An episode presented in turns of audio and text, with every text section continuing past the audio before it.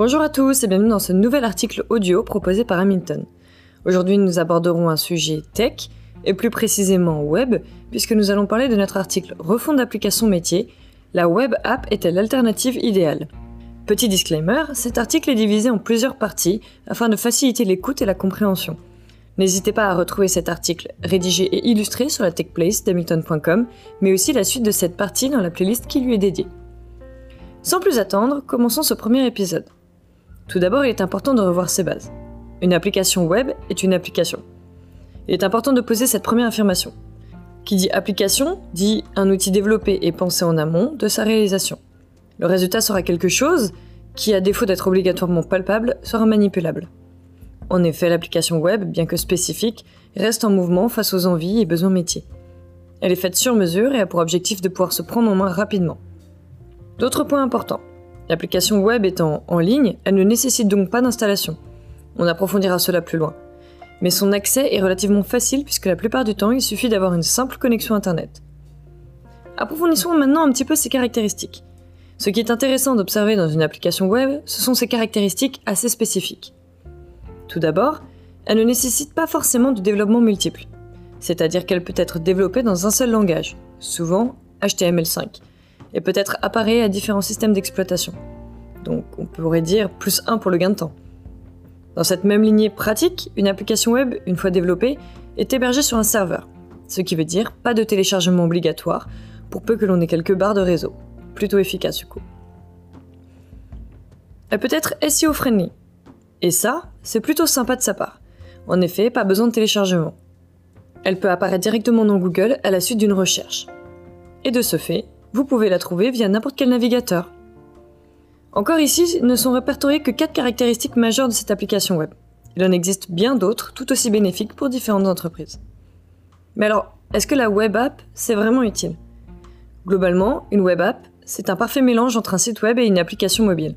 C'est-à-dire qu'en n'ayant aucun besoin de téléchargement, puisque directement accessible via Internet, elle permet aux entreprises et utilisateurs un gain de temps considérable, un accès illimité et une sauvegarde de toute épreuve ce qui fait d'elle une application métier à part entière et pleine de ressources.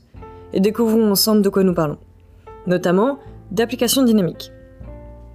Les applications web sont connues en HTML et JavaScript pour obtenir une application dynamique comme il se doit. L'application web en mouvement, dite la dynamique, est la définition même d'une web app.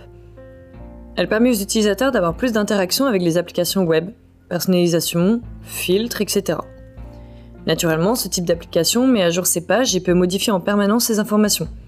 Cela est possible grâce à l'utilisation d'un CMS ou d'un système de gestion de contenu. C'est grâce à cela que les modifications peuvent se faire si aisément sur un tel type d'application. Mais malgré ce que l'on croit, l'édition de contenu est tout de même plus simple sur une application web dynamique que sur un site web statique, tout comme les modifications d'interface UI design. Il existe d'autres types d'applications web.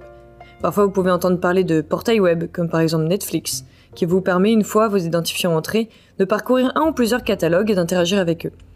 Mais aussi d'applications de gestion de contenu, comme peut l'être par exemple WordPress. Il permet alors de manipuler directement les éléments et de personnaliser ce qui lui sera ensuite un blog, un site ou autre. Dans tous les cas, vous serez face à une application web dite dynamique. Elle permet à l'utilisateur de générer des modifications de surface, ce qu'on appelle en front. Attention tout de même, dans l'exemple de WordPress, ce type d'application est dynamique pour celui qui en est le propriétaire et qui fait appel à ce service. Il pourra alors modifier à sa guise en fonction du forfait choisi. Les utilisateurs qui tomberont sur les sites créés sous WordPress se retrouveront face à un site web statique. Du coup, on est en droit de se demander si une application dynamostatique ça existe. Alors, soyons honnêtes, le terme de dynamostatique n'existe pas, nous venons de l'inventer. Mais il veut dire tout de même beaucoup de choses. Et oui, une application à la fois statique et dynamique existe. Les e-shops sont de bons exemples. Globalement, le développement d'une application web de type e-shop se veut plutôt complexe lui aussi, voire beaucoup plus complexe. En effet, qui dit boutique en ligne dit paiement en ligne. La partie catalogue de ce type d'application est souvent statique. Les utilisateurs ne peuvent pas changer les propriétés d'un produit ou les informations par exemple. Et pourtant, lorsqu'ils rentrent dans le processus d'achat ou tunnel de conversion, alors ils sont face à la partie dynamique de l'application web. Ils doivent choisir le nombre d'articles par exemple, rentrer leurs coordonnées ou leurs envies. Et cela sur presque toutes les applications type eShop, comme par exemple Shopify ou encore Etsy.